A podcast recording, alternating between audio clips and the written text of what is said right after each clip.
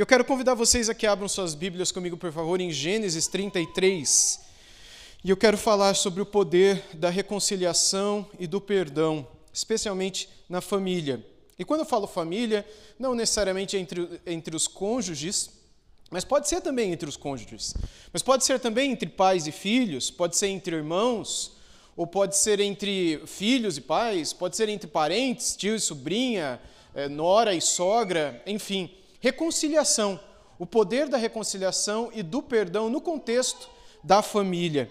E Gênesis 33, de um modo geral, conta para nós a história de como Jacó ele volta para sua terra depois de passar alguns anos eh, em rigor são 20 anos, na terra de Padã Arã, ou a terra dos arameus, eh, de onde a sua mãe era, na verdade, de onde seu avô era, o Abraão, é? de onde ele saiu, lá na terra de Ur dos caldeus. Ur ficava, fica não é? um pouco mais abaixo de Padã Arã, que fica por si um pouco mais abaixo da Babilônia, não é? de Babel. Então é tudo da mesma região, onde hoje fica o Iraque. É dali que veio Abraão, depois foi para lá que Abraão mandou o seu servo para encontrar uma esposa para o seu filho Isaac, e de lá veio Rebeca, a mãe de Jacó e de Esaú.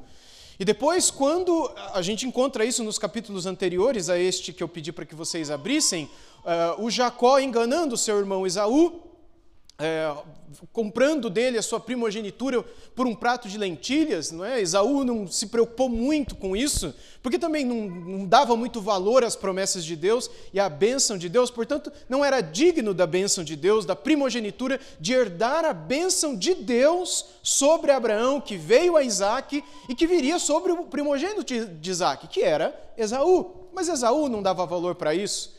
E, mas ainda num segundo momento, é, o próprio Isaac, que sabia de uma profecia que foi dada a ele, também a sua esposa, Rebeca, de que o mais novo é, seria o herdeiro, seria aquele que receberia a bênção e tudo mais, quando Isaac já estava bastante velho, é, cego não é? e praticamente surdo, ele decide dar a sua bênção. Não é? E isso tinha muito valor. E ele chama Esaú para dar a bênção. E Esaú aceita. E o Isaac, o Isaac diz para ele ir buscar uma caça e preparar uma carne bem gostosa para que ele pudesse comer, abençoá-lo e morrer. E aí a Rebeca ouve, e aí chama o Jacó e fala: Olha, teu pai vai abençoar o teu irmão, vai ali, pega um cabrito né, da nossa roça e traz aqui, eu vou matar ele, vou preparar. Você vai lá, fala para o seu pai que você é o Esaú, engana seu pai e pede para ele te abençoar, de modo que você será abençoado, não teu irmão Esaú, porque teu pai está para morrer. E o Jacó, ele faz exatamente como a sua mamãe pediu para ele fazer. Ele vai lá, mata o cabrito, pega o cabrito, mata o cabrito, a mãe dele prepara ele traz para o pai. O pai pergunta quem é, ele fala, eu sou Esaú. O Jacó fala isso. Ele engana o próprio pai. Um filho que engana o pai. E aí o, o Isaac estranha aquilo, ele diz, como é que você conseguiu essa caça tão rápido? E aí ele ainda diz: Foi o teu Deus que me abençoou e trouxe ela às minhas mãos. Ou seja, ele envolve Deus no meio, ele blasfema contra Deus, ele mente, ele engana o pai, e por fim o pai o abençoa, ele sai dali abençoado, e aí então é, o, o Isaac, o Esaú, perdão, volta depois, algumas horas depois, descobre que havia sido é, posto para trás pelo seu irmão, fica com muita raiva, promete que vai matá-lo assim que o seu pai morresse. E aí então a mãe escuta, fica sabendo daquela história e pede para o filho dela fugir. E ele foge para Padarã, a terra do, dela, né, do pai dela, é, o Labão. E aí ele vai para lá e aí ele passa algum tempo lá.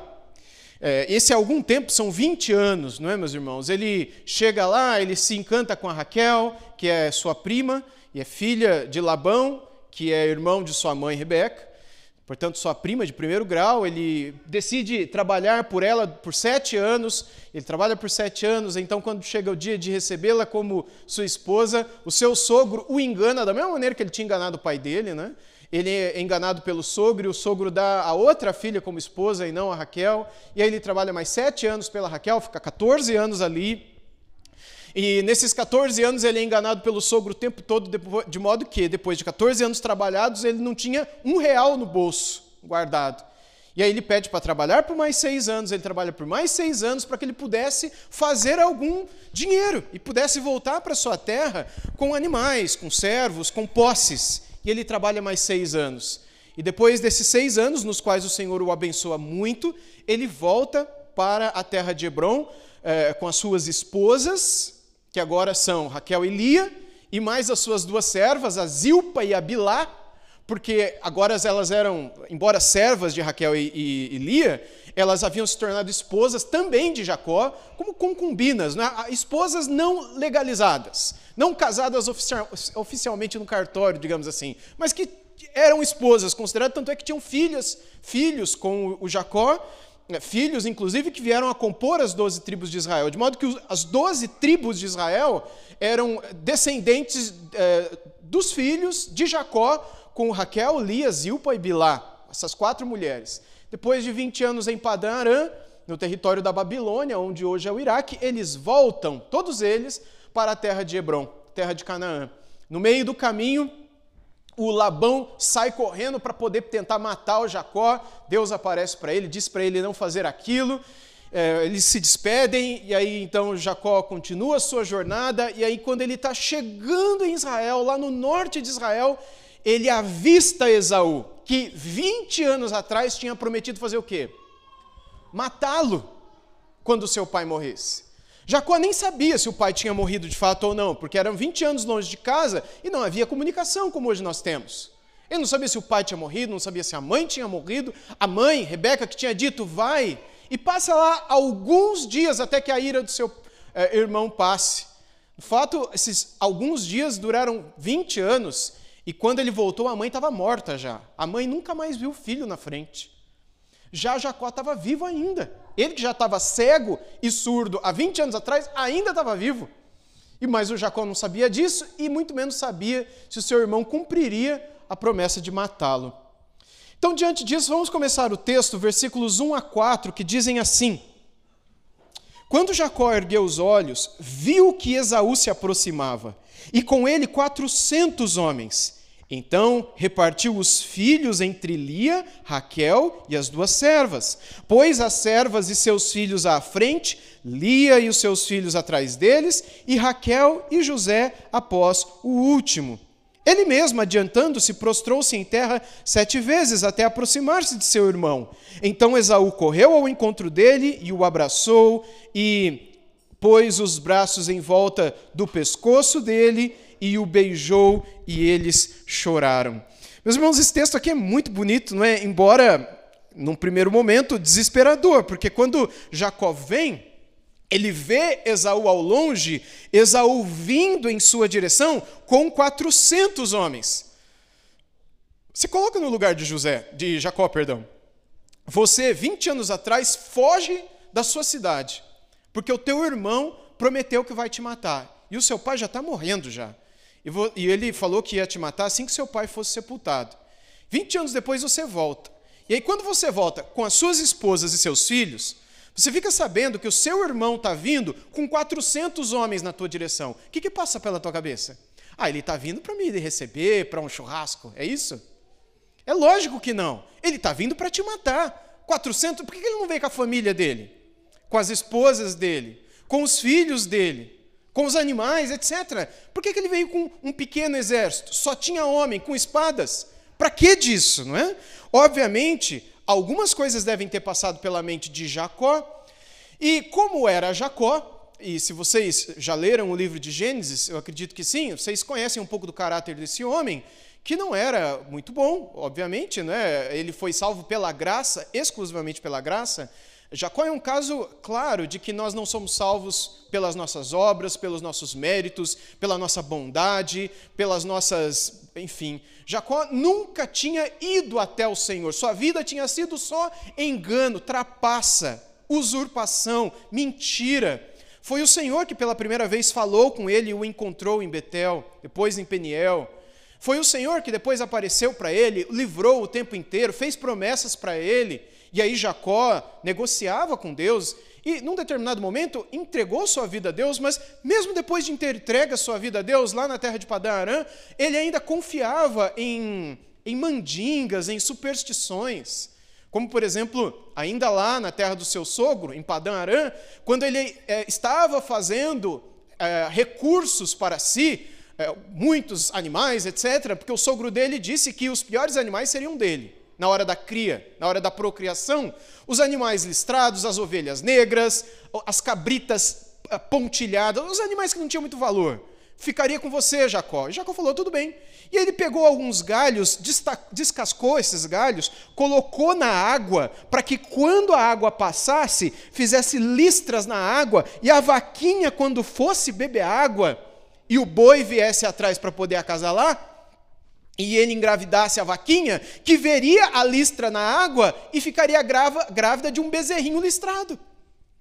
E Jacó acreditava nisso e fez isso. E não é que Deus abençoou e nasceu listrado?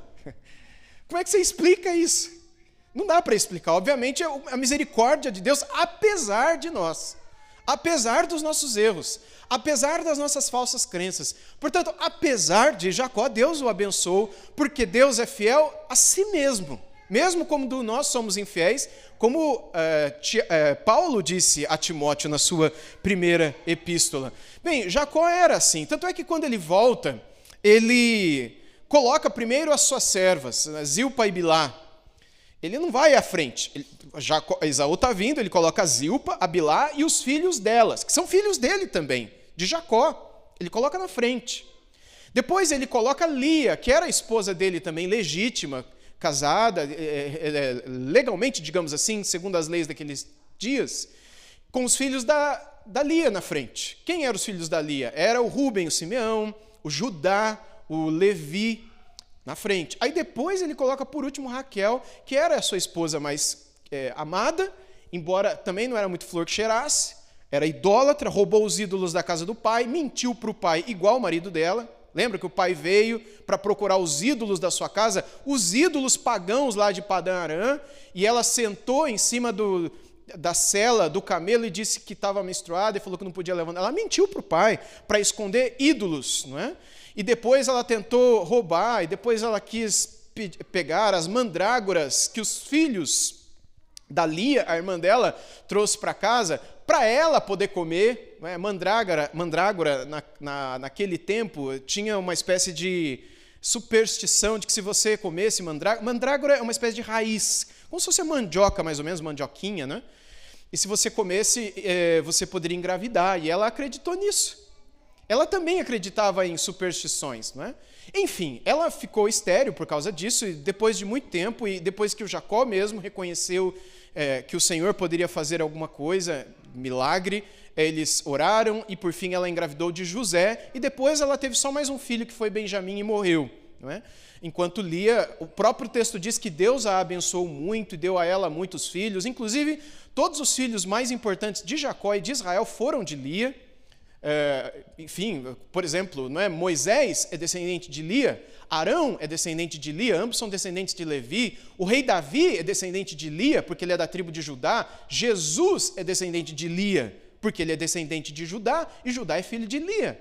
De modo que de Lia vieram, abençoados pelo Senhor, todos esses grandes servos de Deus da nação de Israel. Deus abençoa, porque ela temeu o Senhor desde o início enquanto preterida, enquanto abandonada, esquecida, mas se entregava ao Senhor, por isso Deus a abençoou tanto. Mas tudo isso é a história anterior. Mas aqui a gente vê o, o Jacó, que por não gostar tanto dela, coloca ela na frente. Depois a Raquel e ele vem por último. E só então ele se põe à frente de todas, se curva algumas vezes, enquanto vê o irmão vindo ao longe. Ele já tinha, a gente vê isso também nos capítulos anteriores, mandado presentes para o irmão vários presentes. Ele pegou alguns servos e mandou muitos animais, e ouro e prata.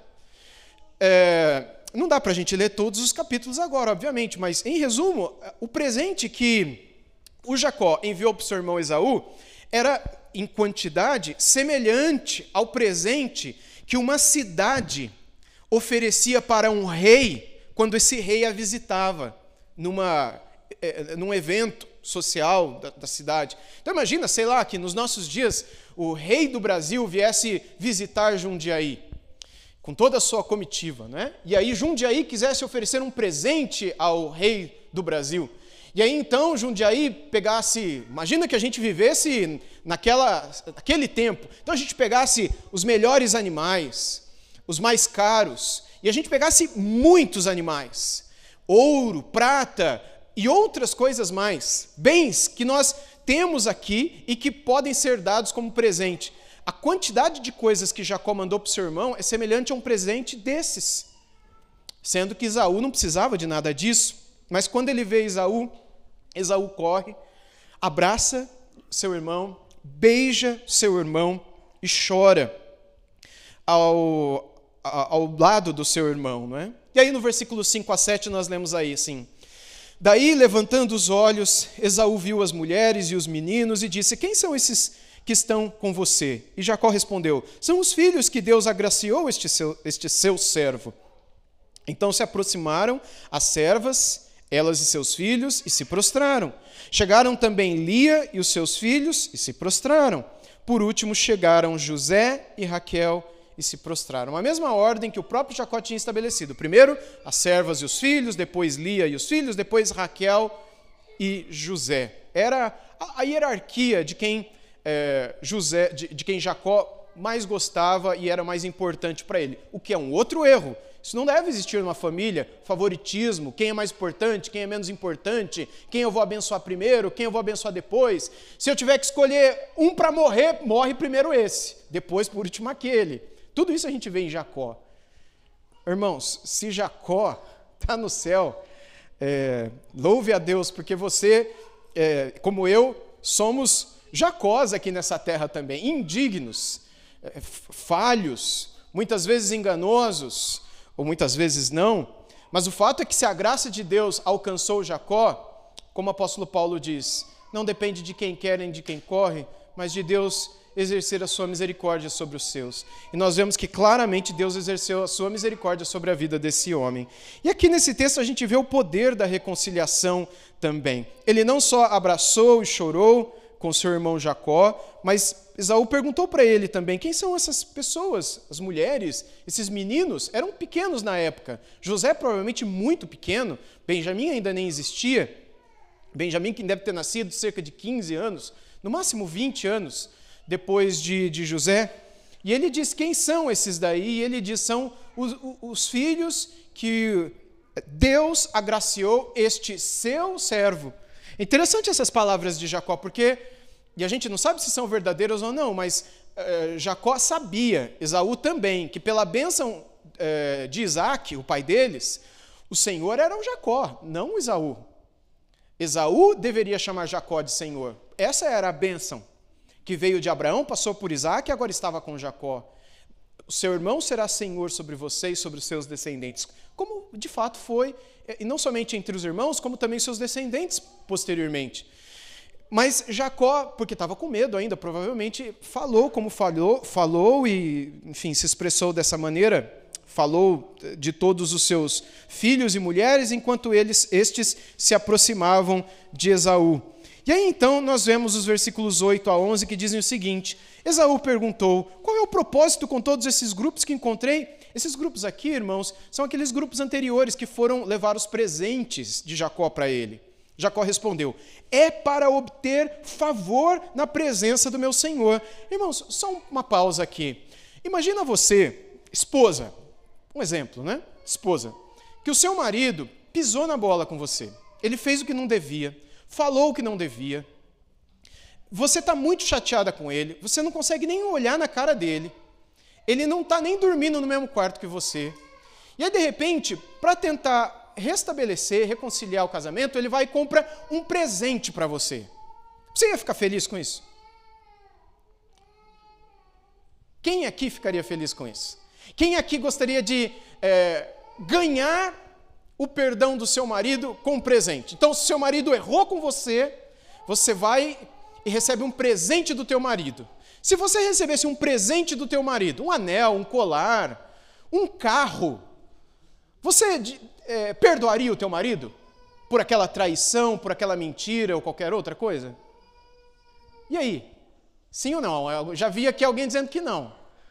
Não também. Alguém aqui perdoaria o marido se ganhasse um presente dele? Não, né? Por que não? Porque se o teu marido conseguisse ganhar o teu perdão por um presente, ele checkmate.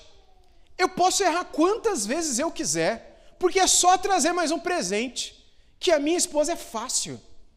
ela, ela se vende. O perdão dela pode ser comprado. É, foi isso que Jacó fez com seu irmão. Ele quis comprar o presente de um parente, de um irmão, com um presente. Ninguém compra o perdão com um presente. Perdão é algo que se oferece de graça. A própria natureza do perdão é gratuita. Se nós pensarmos espiritualmente, o perdão ele nasce em Deus. É, Deus é o primeiro ser a perdoar na história humana, na história do mundo. É, não havia perdão antes de Deus, é, e nem haverá depois também. Ele é a essência do perdão. Os nossos primeiros pais, Adão e Eva, erraram, pecaram, e foi Deus quem disse que enviaria um descendente da mulher que destruiria ah, os, ah, os, efeitos não é, do descendente da serpente, lá em Gênesis 3,15, e com isso expressando o seu perdão que seria possível através da vinda do Messias. Depois, o tempo todo, Deus se manifesta dizendo que poderia perdoar, perdoar. É Deus que perdoa, de modo que nós só sabemos o que é perdão por causa de Deus. E como é o perdão de Deus? O perdão de Deus se compra. O perdão de Deus é todo gratuito. O perdão de Deus, ele é, ele é baseado na sua misericórdia, na sua compaixão, na sua graça, na sua bondade. E nada disso se compra. Nada disso é, é, é obtido por obras que façamos e que então, como troca, Deus nos dá o seu perdão. O que seria parecido com o marido que errou contra a esposa, a esposa que no lugar de Deus, não é? E aí então ele faz uma boa obra, o marido, ou seja, ele traz alguma coisa para casa e a esposa então o perdoa. Essa é a salvação pelas obras. É você obter o favor, obter a graça, obter a compaixão, obter o perdão por meio de uma boa obra que você realiza. Se não é assim com o nosso Deus, jamais será assim entre nós também. Todo perdão obtido por meio de um pagamento, por meio de um financiamento, por meio de um presente, por meio de uma obra que você faça, não será um perdão verdadeiro. Logo, logo, no futuro, essa mesma pessoa que você comprou agora vai tacar na tua cara o que você fez no passado, porque ela não perdoou de verdade. O que aconteceu foi que ela se acalmou, ou ele se acalmou, seja lá quem for, se acalmou com aquele presente que você trouxe para casa. Então você apaziguou por um tempo, você colocou uma água fria sobre aquela é, fogueira que você acendeu, mas a, a, as brasas ainda estão ali. Logo o vento vai soprar e aquela aquela brasa vai reacender, aquela chama vai arder e tudo vai voltar, porque não houve perdão genuíno. Enfim, Jacó não entendia de perdão genuíno, aparentemente, por isso ele envia esses presentes ao seu irmão. O Esaú continua no versículo 9 dizendo assim: Então Esaú disse: Eu tenho muitos bens, meu irmão, guarde o que você tem. Mas Jacó insistiu: Não recuse. Se alcancei favor na sua presença, peço que aceite o meu presente, porque ver o seu rosto é como contemplar o semblante de Deus e você me acolheu tão bem, portanto, aceite o meu presente que eu lhe trouxe, porque Deus tem sido generoso para comigo e tenho fartura. E insistiu com ele até que o aceitou. Veja, Jacó, ele diz, não é ver o teu semblante é como contemplar o semblante de Deus. A gente nunca saberá se essas palavras são honestas ou não, não é? é ainda mais com todo o histórico de Jacó. Mas enfim, o fato é que eu duvido que o próprio Esaú tenha perdoado seu irmão por conta de palavras tão, né, é, enfim, elogiosas e bonitas e etc. Eu, eu duvido disso. O que eu vejo de fato é que muito antes do próprio Jacó trazer tudo aquilo, mandar tudo aquilo e falar tudo isso, o próprio Esaú já estava com o coração disposto a perdoar o seu irmão e se reconciliar com ele. E eu creio que isto é puramente fruto da graça de Deus sobre nós, é puramente fruto do nosso desejo de fazer algo que glorifique ao Senhor. Veja no versículo 12 ao 17. Então Esaú disse: Vamos partir e seguir viagem, e eu irei à sua frente. Porém Jacó lhe disse: Meu senhor sabe que estes meninos são fracos, e tenho comigo ovelhas e vacas de leite. Se forçados a caminhar demais em um só dia, morrerão todos os rebanhos. Passe, meu senhor, adiante de seu servo. Eu seguirei aos poucos no passo do gado, que me vai à frente no passo dos meninos, até chegar a meu senhor em Seir. E Esaú respondeu: Então permita que eu deixe com você algumas dessa alguns dessa gente que está comigo. E Jacó respondeu: Para quê? Basta, que eu alcance favor aos olhos do meu senhor. Assim, naquele dia, Esaú voltou para Seir, pelo caminho por onde tinha vindo, e Jacó foi para Sucote e edificou para si uma casa e fez cabanas para o seu gado, por isso o lugar se chama se chamou Sucote. É, por fim, o que a gente vê nessa história, né, numa das partes finais aí dela, é que depois do momento que eles estiveram juntos, ambos entenderam que é, cada um tomaria o seu rumo. Na verdade, Esaú chamou seu irmão para acompanhá-lo na viagem de volta, descendo para a região de Seir, onde Esaú morava, mais ao sul de Israel, onde depois se estabeleceu seus descendentes, e depois virou o país ou o reino de Edom, dos Edomitas, que são todos descendentes de Esaú. Mas é, o Jacó entendeu que ele não deveria fazer aquilo, e aqui ele foi honesto não é? Porque ele disse: Eu tenho crianças pequenas, tenho animais, não dá para acompanhar 401 homens na velocidade de vocês. Como é que as crianças, como é que as vacas de leite, prenhas, vão acompanhar? Não dá. Vai você, eu vou no passo do gado, ele disse. Basta que eu tenha alcançado favor aos teus olhos. Por que, que ele diz isso? Porque ele sabia que se ele não tivesse alcançado favor, o seu irmão exerceria vingança. Por isso ele disse: Eu achei favor. Ele não disse basta que eu te encontrei vivo. Ele não disse basta que depois de 20 anos eu matei a minha saudade. Ele não disse basta que a gente se reencontrou depois de tanto tempo, meu irmão. Não, ele disse basta, basta que eu encontrei favor aos teus olhos. O que é favor? O que é graça? É o perdão. É isso que vem de Deus. Eu encontrei favor aos seus olhos, meus irmãos, meu irmão. Esaú, meus irmãos, Esaú foi aquele que demonstrou favor. Como, como se fosse, embora não temesse a Deus de forma alguma, a gente vê isso na vida dele o tempo todo, mas ele foi um sinal de Deus para Jacó também, do quanto a graça é imerecível, do quanto o favor é imerecido, do quanto a bondade, não só do seu irmão, mas do próprio Deus, é real, porque foi Deus que havia prometido a Jacó antes, na verdade, desde 20 anos atrás até agora, recentemente, em Padã Aram, quando Deus lembrou Jacó que era para ele voltar para a terra dele, que ele iria dar toda aquela terra para ele e faria dele descendentes é, que seriam como a poeira do chão, a terra do chão, a areia do mar, as estrelas do céu, e que guardaria de todo mal. Jacó só tinha que confiar. E ele confiou, e ali foi como se Deus estivesse mostrando para ele mais uma vez: é por favor, é por graça é por algo não merecido. E aí então o Esaú volta para Seir, mais ao sul, e o Jacó vai se estabelecer em Sucote. Sucote, irmãos, é uma palavra hebraica que significa cabanas. Sucote, cabanas. É, é Sucote é uma palavra feminina plural mesmo, não é cabanas. Até hoje os judeus comemoram a festa das cabanas. Eles também chamam de festa dos tabernáculos. Já ouviram falar dessa festa, né? É a mesma festa. Deus estabeleceu essa festa lá em Levítico 23, entregando a lei para Moisés, não é? Para que os judeus comemorassem essa festa perpetuamente, e os judeus até hoje a comemoram, como uma lembrança de que durante aqueles 40 anos que eles peregrinaram no deserto, debaixo da liderança de Moisés, eles moraram em cabanas. E aí, então, até hoje, se você pega a festa das cabanas, ou coloca lá no Google, né, festa de Sukkot, em Israel. Até hoje, você vai ver que eles é, saem de suas casas e montam. Aqueles que moram em casas mesmo, eles montam uma, uma, uma tenda é, do lado de fora da casa, às vezes de madeira, às vezes de lona, é, com, enfim, com ferro, não é? um ventilador, e bota o colchão lá, trabalha, vai para a escola, mas de noite vai dormir naquela tenda.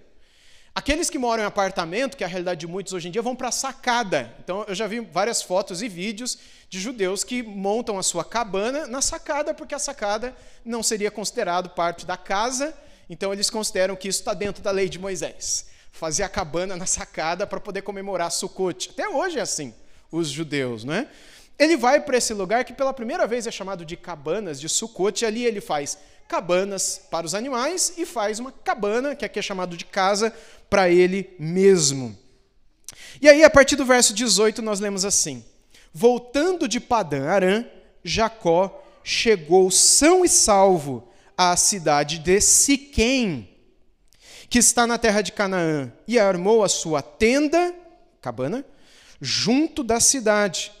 A parte do campo onde tinha armado sua tenda, ele comprou dos filhos de Amor, pai de Siquém, por cem peças de dinheiro, e levantou ali um altar e lhe deu o nome de Deus, o Deus de Israel. Irmãos, é uma das primeiras vezes que nós vemos Jacó tendo uma atitude favorável e de reconhecimento do Deus de, é, de, de seus pais, Deus de Abraão e Deus de Isaac. E agora Deus de si mesmo. E ele reconhece né, o Deus de Israel, porque o nome dele é Israel, que Deus havia mudado para Israel. O nome dele é Jacó, enganador, usurpador, né, etc. E agora, depois daquela luta com Deus, com o anjo, ele diz que era com Deus, não é? O próprio Moisés diz que a luta é com Deus e que Deus fere a coxa dele, né? E, enfim, isso alguns dizem que fez com que ele mancasse por todo o resto da sua vida e que, com que os judeus nunca comessem a carne da coxa direita de nenhum animal por conta dessa luta de Jacó com Deus, na qual Deus mudou o nome dele de Jacó para Israel, que significa, um dos significados para Israel é aquele que luta com Deus, não é? uma menção desse momento da vida dele. E ele faz um altar ali a esse Deus, o Deus de Israel, o Deus de si mesmo, o Deus de Jacó.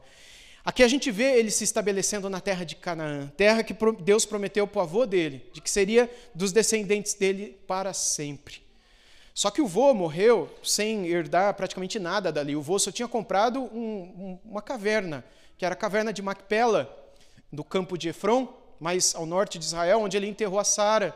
Depois ele mesmo foi enterrado, depois o Isaac foi enterrado, o próprio Jacó a gente sabe disso pelo restante do livro de Gênesis, foi enterrado ali também, foi o primeiro território, mas Jacó aqui está comprando um pouco mais de terra no território de Canaã, que Deus havia prometido que daria para seus descendentes para sempre. Só que o cumprimento disso veio muito tempo depois, não é?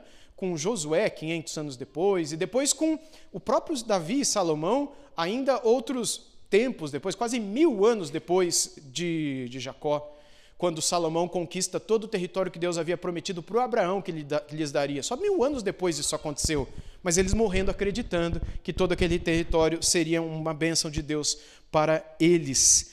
Enfim, o fato de Jacó ter comprado um território ali mostra, de alguma maneira, que ele já confiava de que ali deveria ser o lugar dele e dos seus descendentes para sempre.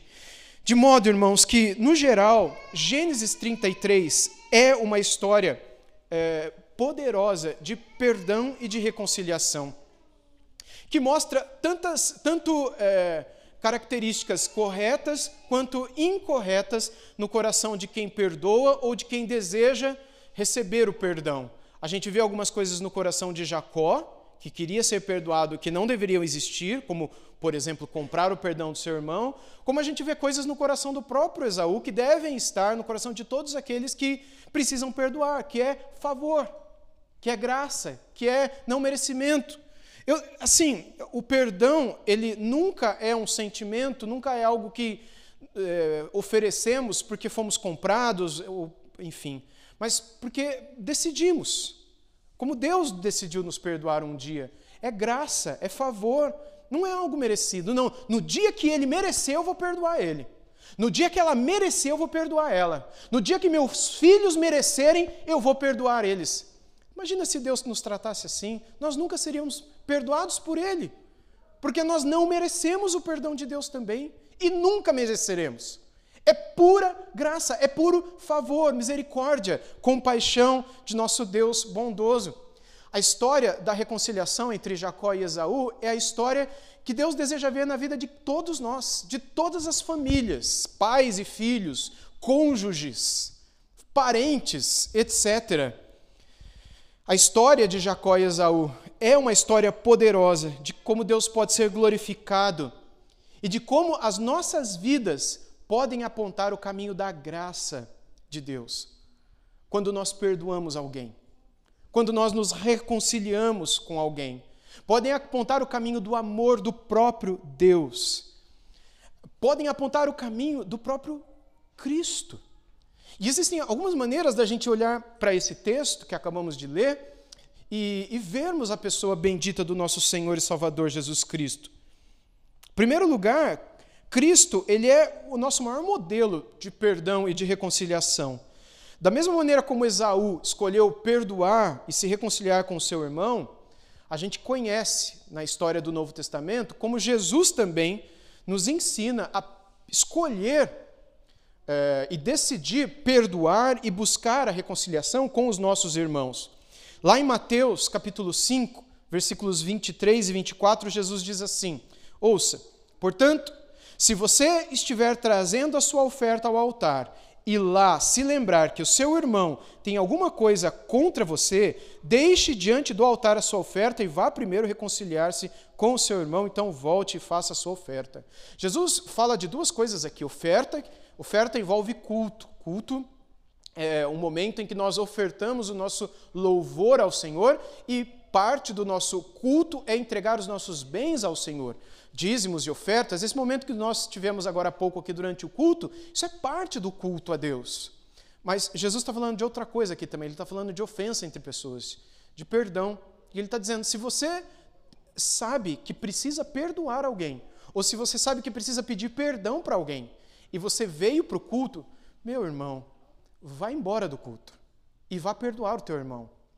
Ele ele explica mais ou menos isso também nesse, no capítulo seguinte, aqui de Mateus, né? 5, portanto ele faz isso no capítulo 6, é, durante o Sermão da Montanha, na, no qual ele nos ensina a oração do Pai Nosso. Não é? Ele fala do nosso Pai que está nos céus, que o seu nome seja santificado, que venha o seu reino, que faça-se a sua vontade, assim na terra como no céu, que ele nos dê o pão nosso hoje, não é? E aí ele diz: "E perdoe as nossas dívidas ou as nossas transgressões, os nossos pecados, assim como nós perdoamos ou temos perdoado aos nossos devedores ou a quem nos tem ofendido. E aí, depois que ele termina a oração do Pai Nosso, ele diz: Porque se vocês não perdoarem aos outros as suas ofensas, tampouco o vosso Pai Celestial vos perdoará as vossas ofensas. Irmãos, o perdão de Deus a nós está totalmente condicionado ao perdão que nós oferecemos às outras pessoas. Isso não significa que nós só seremos salvos se perdoados, como se a salvação fosse condicional. Mas significa que, diante de um autoexame que todos devemos fazer, e normalmente a gente faz só quando é dia de ceia do Senhor, mas deveríamos fazer isso todo dia. Diante de um autoexame, nós deveríamos pensar: se eu não estou perdoando alguém, isso talvez seja porque eu não entendi ainda o tamanho do amor de Deus por mim. E não entendi ainda o quanto eu sou pecador e o quanto eu preciso me arrepender. E ainda não entendi o quanto, o quão grande foi o favor dele por mim ao me perdoar.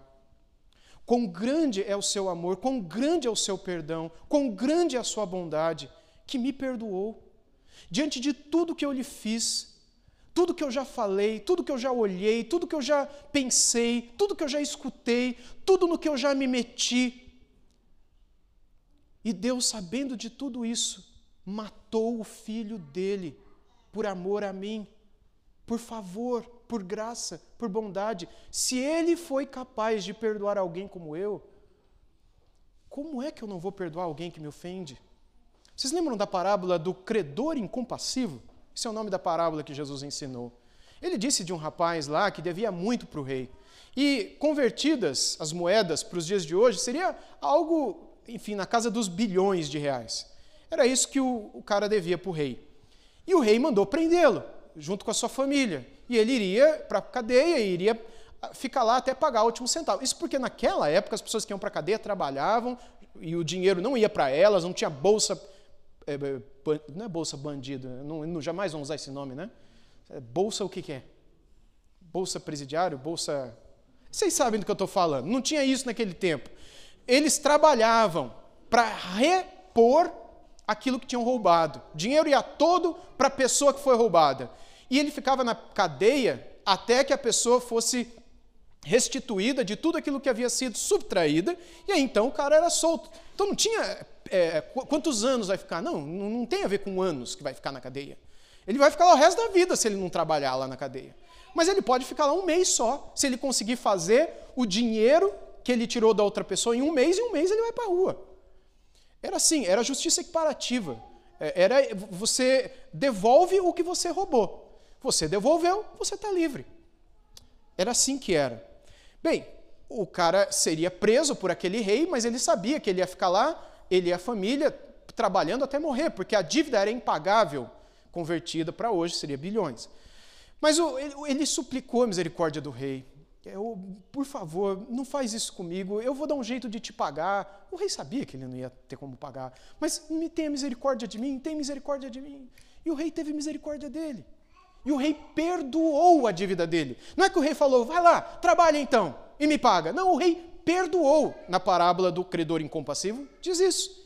E aí aquele rapaz saiu. Quando ele chega na rua, o que, que acontece? Vocês lembram? Ele vê um conservo, disse Jesus. Ou seja, um cara que trabalhava é, e que era servo junto dele e tal. E aí o cara devia um valor que, convertidas as moedas, é, se a minha memória não me trai, seria em torno de, sei lá, menos de dois mil reais hoje em dia. Eu preguei esse texto há alguns meses atrás e eu fiz as conversões, né? mas seria em torno de alguns poucos milhares de reais, sei lá, é, dois mil reais, chutando alto. E aí ele pegou esse seu servo e ele falou, me paga o que você me deve e tal. E aí o cara falou, eu não tenho como pagar. Tem misericórdia de mim. Não, você vai me pagar. Você me pegou esse dinheiro. Eu preciso do dinheiro.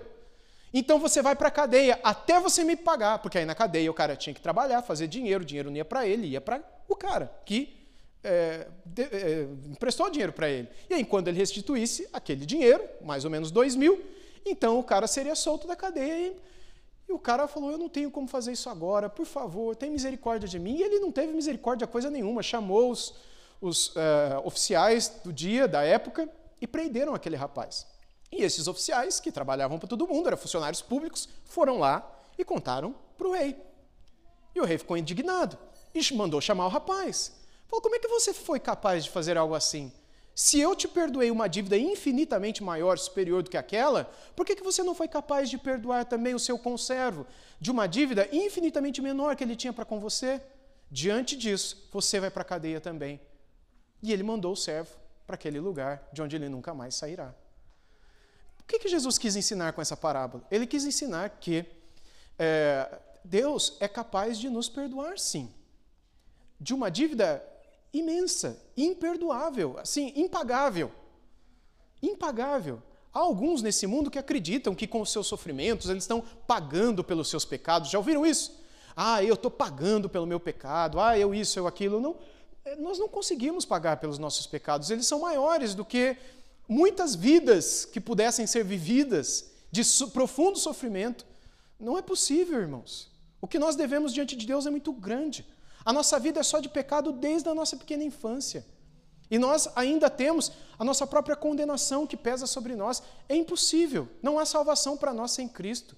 Nós já nascemos condenados, Davi diz no Salmo 51, versículo 5. De modo que se não fosse a graça de Deus de nos perdoar, de dizer está consumado, Está quitado, foi o que Jesus disse na cruz. Está pago. Nós nunca teríamos salvação. E aí Deus diz: está pago. E aí a gente sai de lá, e aí alguém pisa na bola com a gente na rua, e a gente fica bravo e não perdoa? Das duas, uma. Ou o que nós falamos com Deus pedindo perdão de Deus foi falso, ou a gente nunca, de fato, conheceu esse Deus. É só a cena. Porque não é possível conhecer a Deus, conhecer o seu amor, ser perdoado por Ele e não perdoar também. É isso que a Bíblia nos ensina. É isso que Jesus diz em Mateus 5, 23, 24 e em Mateus 6, na oração do Pai Nosso e na conclusão da oração do Pai Nosso. Os irmãos entendem? O perdão, de modo, ele não é a condição para sermos salvos, mas ele é um sinal, uma evidência de que fomos salvos. Ele é algo que mostra para a nossa consciência: você realmente foi perdoado, porque você é capaz de perdoar. Você sabe que essa ofensa que te fizeram é menor do que aquela que você fez para com Deus. E não é fácil perdoar. Eu não estou dizendo isso para dizer que, ah, já que eu sou salvo, então a pessoa pode me trair quantas vezes quiser, a pessoa pode me ofender quantas vezes quiser, que eu vou estar sempre com o coração prontamente é, e assim, com o sentimento todo disposto para perdoar. É lógico que não é assim. A gente, a gente continua numa carne que ainda é propensa ao pecado. De modo que, se você se entregar aos seus sentimentos, você não vai querer perdoar. Você vai precisar se recorrer à memória o tempo todo e se lembrar do que é que Deus fez por você. Se necessário for, ore o Pai Nosso. Se necessário for, se lembre das palavras de Jesus. Traz à tua memória aquilo que pode te dar força na hora de ter de perdoar alguém. Porque não, você não precisará de um sentimento, mas de força para perdoar alguém. E na hora que você perdoar, você sairá aliviado. Você amontoará brasas vivas sobre sua cabeça. Você sairá com um peso, é, você tirará, na verdade, um peso de suas costas. Mas se você não fizer isso, você guardará uma raiz de amargura no seu coração, que vai crescer e vai destruir você por dentro. Portanto, tome cuidado. Segunda coisa que eu vejo que nesse texto e que aponta para Jesus também é que Jesus é um presente de reconciliação. Embora a gente leu aqui no capítulo 33 de Gênesis, nos versículos 10 e 11, que Jacó quis dar um presente para Esaú para amenizar a sua ira, etc., para tentar ganhar o seu perdão, no Novo Testamento, por outro lado, a gente vê Deus fazendo isso, mas de maneira correta, porque Jesus também é um presente de Deus para nós. Ele é um presente que vem junto com a disposição de perdoar. É como se o Isaú não só perdoasse o Jacó, mas tivesse mandado presentes para Jacó para oferecer o seu perdão, que não foi o que aconteceu, né? Interessante lá em 2 Coríntios 5, 18 e 19, apenas ouça. O texto diz assim: Ora, tudo isso provém de Deus, que nos reconciliou consigo mesmo, por meio de Cristo, e nos deu o ministério da reconciliação, a saber, que Deus estava em Cristo reconciliando consigo o mundo, não levando em conta os pecados dos seres humanos e nos confiando a palavra da reconciliação. Há algo especial é, entre nós e Deus que se chama reconciliação. Antes, você não era reconciliado com Deus. Todos nós nascemos separados de Deus. A Bíblia diz isso em vários lugares, né? E no momento em que cremos em Cristo e nos arrependemos do nosso pecado, entregamos nossa vida ao Senhor, nós fomos reconciliados com Deus. E quando você foi reconciliado com Deus, Ele deu a você individualmente e a nós, como igreja, um ministério chamado Ministério da Reconciliação. A reconciliação, essa palavra, está no, no, cerne, no, coração do nosso compromisso da nossa vida com Deus. Se nós não vivermos pela reconciliação e em reconciliação e em perdão, não há uh, vida cristã em nós. A reconciliação e o perdão é o que é, é, mostra a presença de Deus em nós. Não há isso no mundo sem Deus, irmãos. Não há isso. Não há como o mundo olhar para algum lugar para encontrar uma história de perdão e reconciliação. Elas podem fazer isso na, na literatura universal, elas podem é, ler é, livros de literatura, de ficção, de romance, poemas, é, enfim, é, que contam histórias de pessoas que, personagens, é, que se reconciliaram e foram perdoadas, mas elas sabem que aquelas são meramente histórias que nunca aconteceram. Nós não somos histórias que não aconteceram. O apóstolo Paulo diz que nós somos epístolas vivas. Nós somos cartas vivas, ele diz aos coríntios. Nós somos como cartas, que, histórias que andam pelas ruas e que as pessoas, se nos conhecerem, saberão de como fomos capazes de perdoar o outro, como fomos capazes de perdoar a Deus. Pessoas poderão olhar para nós e dizer: Eu, no teu lugar, jamais faria o que você fez. E você terá a oportunidade de dizer por que você fez.